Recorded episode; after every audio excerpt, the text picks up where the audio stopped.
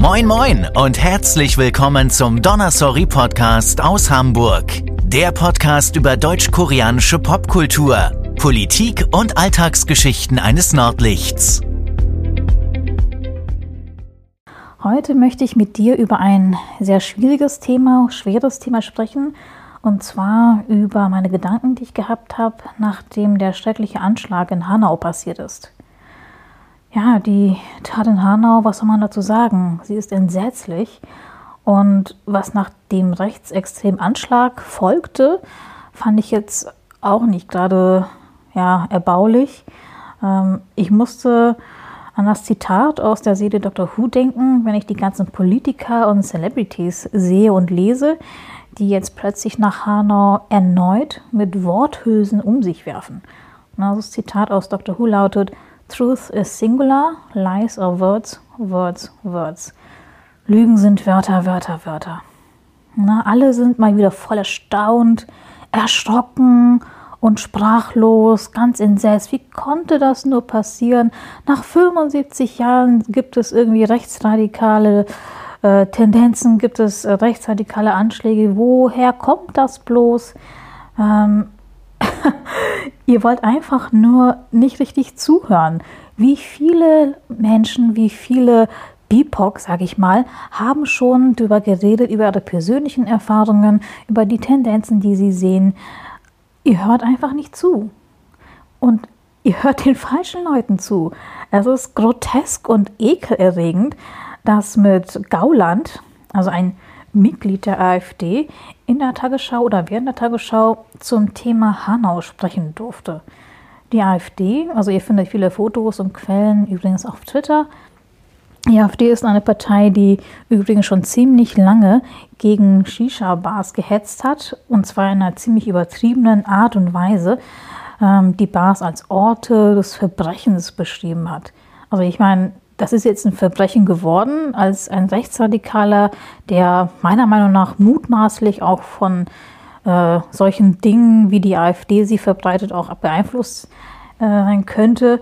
Ähm, ja, dass so ein Typ jetzt zum Schauplatz des Verbrechens gemacht hat.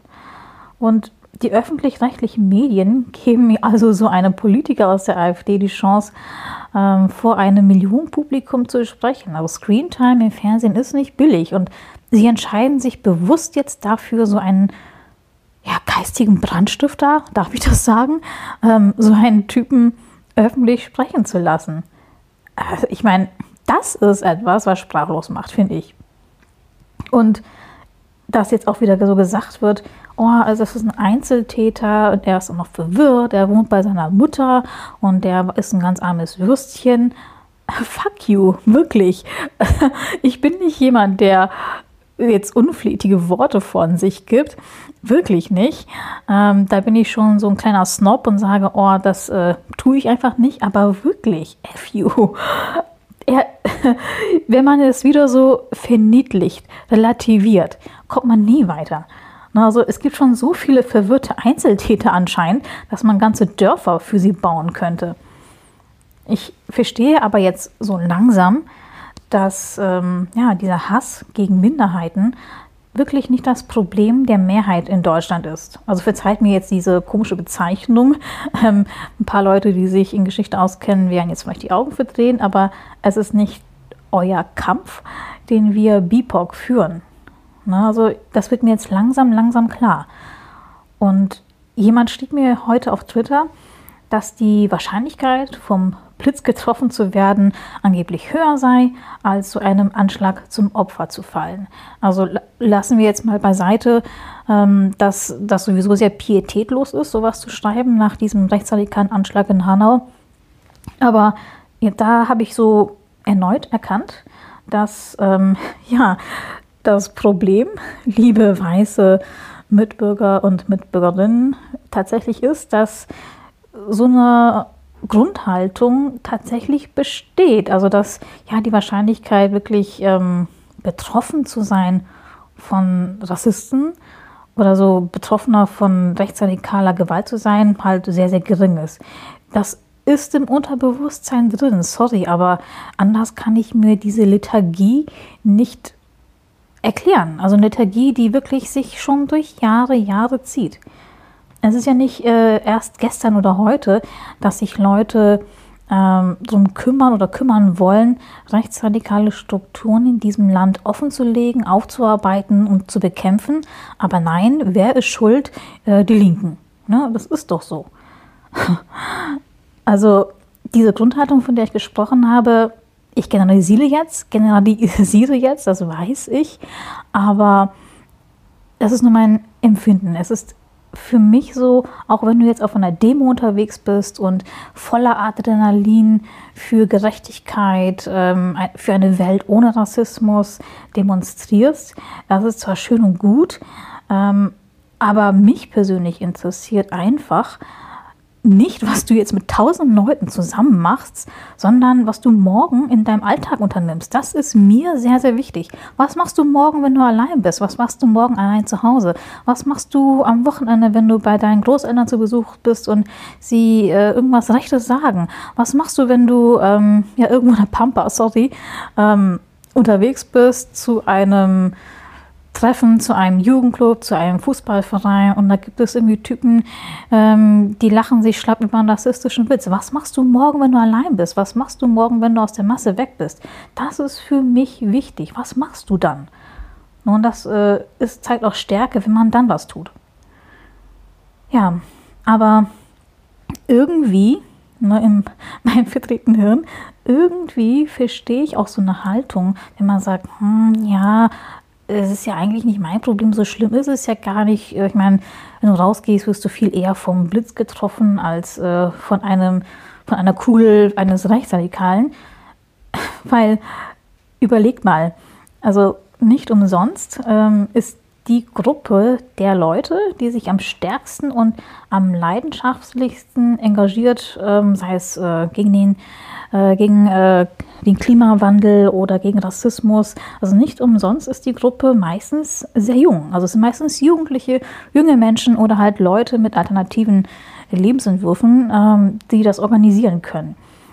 Ähm, ja, der reguläre, in Anführungsstrichen, Bürohengst, ne? Ähm, der oder die in einem 9-to-5-Job arbeitet, hat schlichtweg keine Zeit. Sollte sich Zeit nehmen für sowas, aber hat einfach keine Zeit oder keinen Kopf. Und ähm, es gibt halt Wichtigeres als, ach, ich sag mal, die paar quengelnden Asiaten, quengelnde Muslime oder andere BIPOCs. Ähm, wichtig ist erstmal, Essen auf den Teller zu bringen und dann sich zu vergewissern, dass es einem selbst und der Familie gut geht. Dann kommt vielleicht noch so ein Hobby, danach kommt vielleicht noch ein Hobby und dann kommt halt der Rest. Und glaub mir, ich verstehe es. Also ich bin zwar jetzt nicht uralt, aber ich bin mittlerweile trotzdem alt genug, um zynisch genug zu sein, dass wenn sich schon wieder Demos bilden und Politiker sich so erschrocken geben und Mitmenschen so unglaublich sprachlos sind, dass ich einfach nur noch mit den Schultern zucke, zynisch lache. Ich möchte echt wahlweise lachen, nur so hysterisch lachen oder mit dem Kopf gegen so eine Tischplatte hauen, so ein Headdesk machen, so bam, bam, bam. Sprachlos vor Entsetzen zu sein, steht meiner Meinung nach allen, die keine BIPOC sind, in dieser Lage nicht zu. Nicht nur seit Hanhausen, sondern schon vorher, aber heute, es war einfach schrecklich. Also ich, ich, ich habe gedacht, das kann ja nicht wahr sein. Aber so etwas, ne, so wirklich sprachlos vor Entsetzen zu sein, wenn du kein BIPOC bist, das steht dir nicht zu. Und ich, ich erkläre dir auch später, warum es dir nicht zusteht. Ich kann Gedenkminuten übrigens in dem Moment, also in einem Moment wie heute, auch nichts abgewinnen. Also dem wievielten Verbrechen wollen wir oder sollen wir jetzt gedenken? Na, also BIPOCs haben schon genug gesprochen, geschrien, gebeten, geholfen, aufmerksam gemacht. Seit Jahren oder seit Jahrzehnten, seit Jahrhunderten. Ne? Also stellt euch mal vor, dass wenn jede Gedenkminute ähm, von jedem, der jetzt halt so mitmacht, aneinandergereiht werden würde, wie viele Minuten Sprechzeit hätten wir? Das sollten wir mal machen. Na, stell dir vor, ne, auf dem Rathaus zum Beispiel in Hamburg, wenn da so Ähm, ich habe verschiedene Zahlen gehört, von 1000 bis 4000 Leute, die heute demonstrieren waren oder demonstrieren sind. Wenn jeder von denen die eigene Schweigeminute ähm, dazu nutzt, eine Minute lang gegen den rechtsradikalen Terror anzusprechen, wie viele Minuten hätten wir dann? Na, das wären, wenn sich alle in ganz Deutschland zusammenschließen, die halt diese Gedenkminute oder Gedenkminuten dann aneinander rein, Millionen an Sprechzeit. Also was ich jetzt sagen möchte, ist eigentlich, schweigt nicht, sondern redet. Und das gilt jetzt allerdings nicht nur für BIPOC, sondern besonders für die Allies, für die Leute, die mitkämpfen, mitmachen.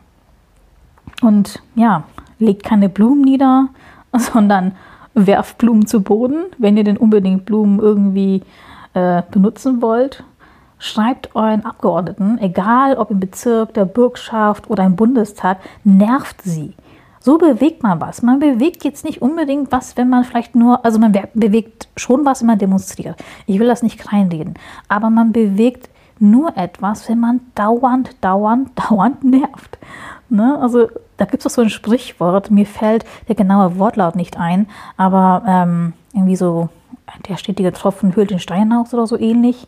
Ähm, ja, also wenn ihr wirklich nervt, wenn euch wirklich etwas an einem Thema liegt, tut es. Also schreibt E-Mails, Briefe an eure Abgeordneten, verstopft meinetwegen auch die letzten Faxgeräte, die es auf dieser Erde noch gibt oder die es in Deutschland noch gibt. Ähm, ruft im Büro eures Abgeordneten oder eurer Abgeordneten an oder geht zu, zu Versammlungen ähm, oder Parteien der Bezirke, der Quartiere. Also in Hamburg gibt es, da wo ich lebe, auch so Versammlungen der Quartiere, wo man direkt wohnt, wo man auch irgendwie Themen ansprechen kann, so etwas. Also man kann schon Übrigens auch als Couch Potato. Ich bin jetzt auch jemand, der eigentlich gerne so ne, sich, es sich bequem macht auf der Couch und denkt sich, hm, ich will jetzt nicht in der Kälte raus. Auch als Couch Potato hast du jetzt in dieser digital vernetzten Welt keine Ausrede, nichts zu tun. Ne, schreib E-Mails.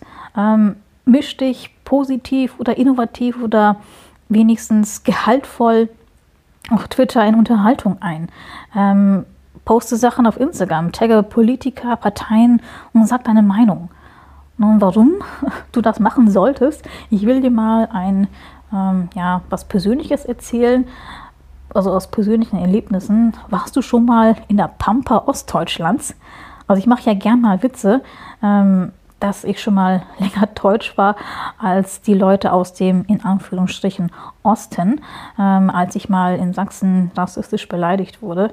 Aber es ist halt so, in manchen Gegenden gibt es einfach nichts. Und dort ist es so leicht, bitter zu werden und sich in so einer Spirale aus Abwehr, Neid, Wut und Verachtung zu ergehen.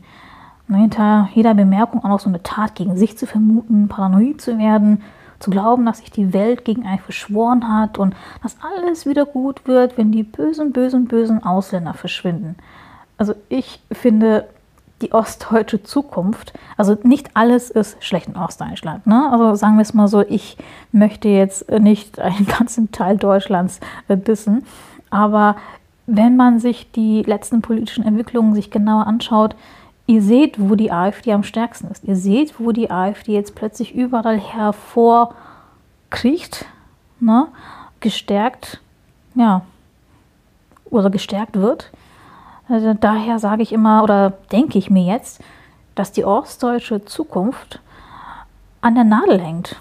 Und die AfD ist das Morphium dazu. Ich habe mal für Edition F vor ein paar Jahren geschrieben, dass ich nach der AfD-Wahl ans Auswandern dachte.